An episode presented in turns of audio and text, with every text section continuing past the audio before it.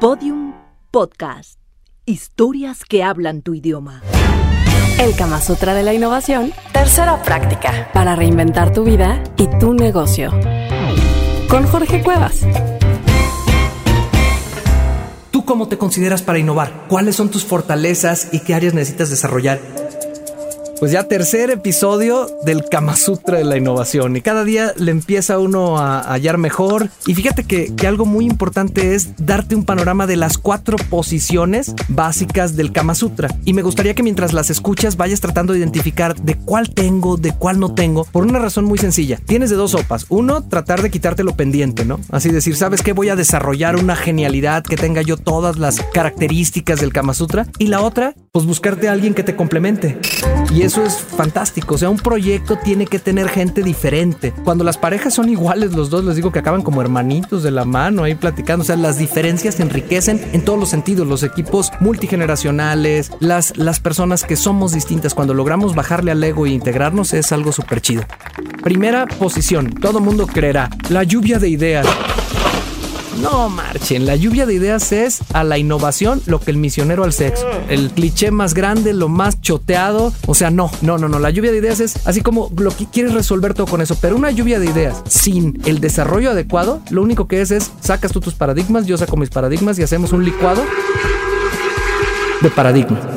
La primera posición se llama explorador. Fíjate qué curioso. Si quieres pensar innovador, lo primero que tienes que hacer no es ir por las ideas. Lo primero que tienes que hacer es ir a buscar inspiración. De hecho, en Design Thinking le llaman así, salir a buscar inspiración. ¿Qué quiere decir? Que si yo estoy en un proyecto de poner una cafetería, pues voy e investigo qué hacen otras cafeterías. Pero eso sería benchmarking. No me voy a limitar a eso. Incluso voy a meterme a ver qué hacen en otras industrias, qué se está haciendo en otros lados. Entre más ventanas abro al explorar, después voy a poder conectar los puntos de mejor manera.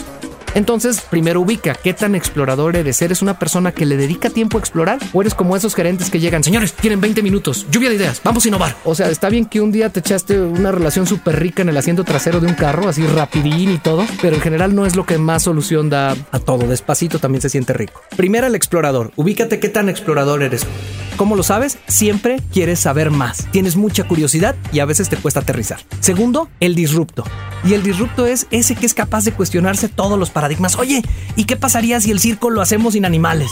Pues en algún momento eso era una total locura, ¿no? Oye, ¿qué pasaría si en lugar del Walkman podemos tener otro aparato que integre todo para no andar con el cinturón como Batman, ¿no? Entonces el disrupto es ese que se atreve a cuestionar. Si tú eres esa persona que hace sus comentarios incómodos, que están haciendo un proyecto y le encuentras dónde está mal, entonces eres un disrupto que te gusta burlarte de lo establecido. Fíjate, Mikio Kaku, un divulgador científico súper fregón, americano de origen oriental, dice que la disrupción está en el sentido del humor.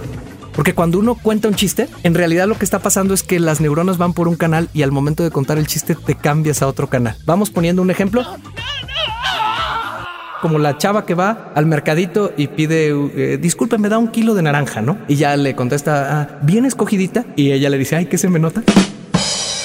Fíjate cómo cuando tú vas escuchando la narración, tú bien escogidita, entonces tú piensas, ah, bien elegida la naranja. Pero entonces, ah, se me nota lo que hace es un salto de una neurona a otra. Los mexicanos tenemos esta habilidad de burlarnos de todo. Lo que tendríamos es que burlarnos también de los procesos en nuestras compañías, de lo establecido sistemáticamente, pues porque si tú mitificas algo, si tú algo dices, oh, así he hecho siempre las cosas, oh, así me lo enseñaron desde niño y no te atreves a romperlo, no estás siendo disrupto. Primera posición, explorador. Segunda, disrupto. Tercera, creativo o experimentador. Ojo, si en tu mente está la idea de que ser creativo es un foco, no, pues andas atrás. Ser creativo pon la idea de unos matraces. El experimentador es el que dice, oye, ¿esta idea funcionará? Pues probemos, piloteémosla.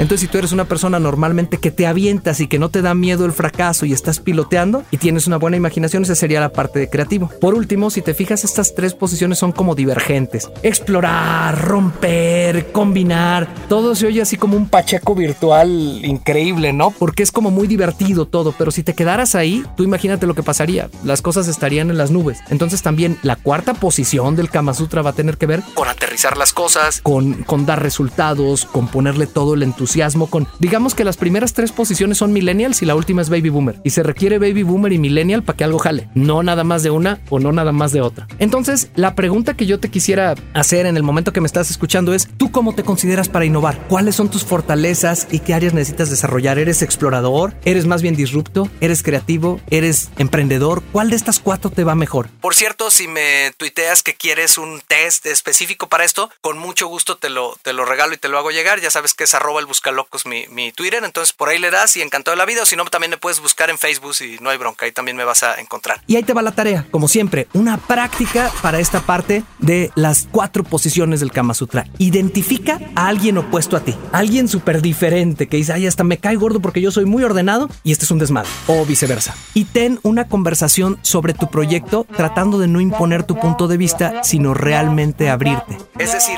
vas a buscar a alguien totalmente diferente a ti y le platicas tu proyecto y escucha lo que te dice, porque ese será el complemento. Pues bueno, ahora ya lo sabes, hay cuatro posiciones diferentes, pero no tienes que desarrollar todas. Mejor júntate con alguien diferente, aplasta tu ego, porque tu ego te dice júntate como los tuyos, porque tú eres el mero fregón y los que se parecen a ti lo son. Pero el acto de humildad de decir, la gente que es diferente a mí me puede aportar más, seguramente te va a ayudar mucho. Mi nombre es Jorge Cuevas y soy autor del Kama Sutra, de la innovación.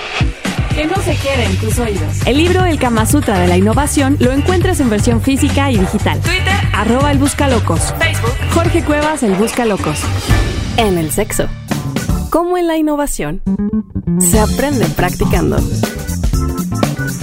Todos los episodios y contenidos adicionales en podiumpodcast.com. Síguenos en Twitter en arroba podiumpodcast. Podium Podcast. Historias que hablan tu idioma.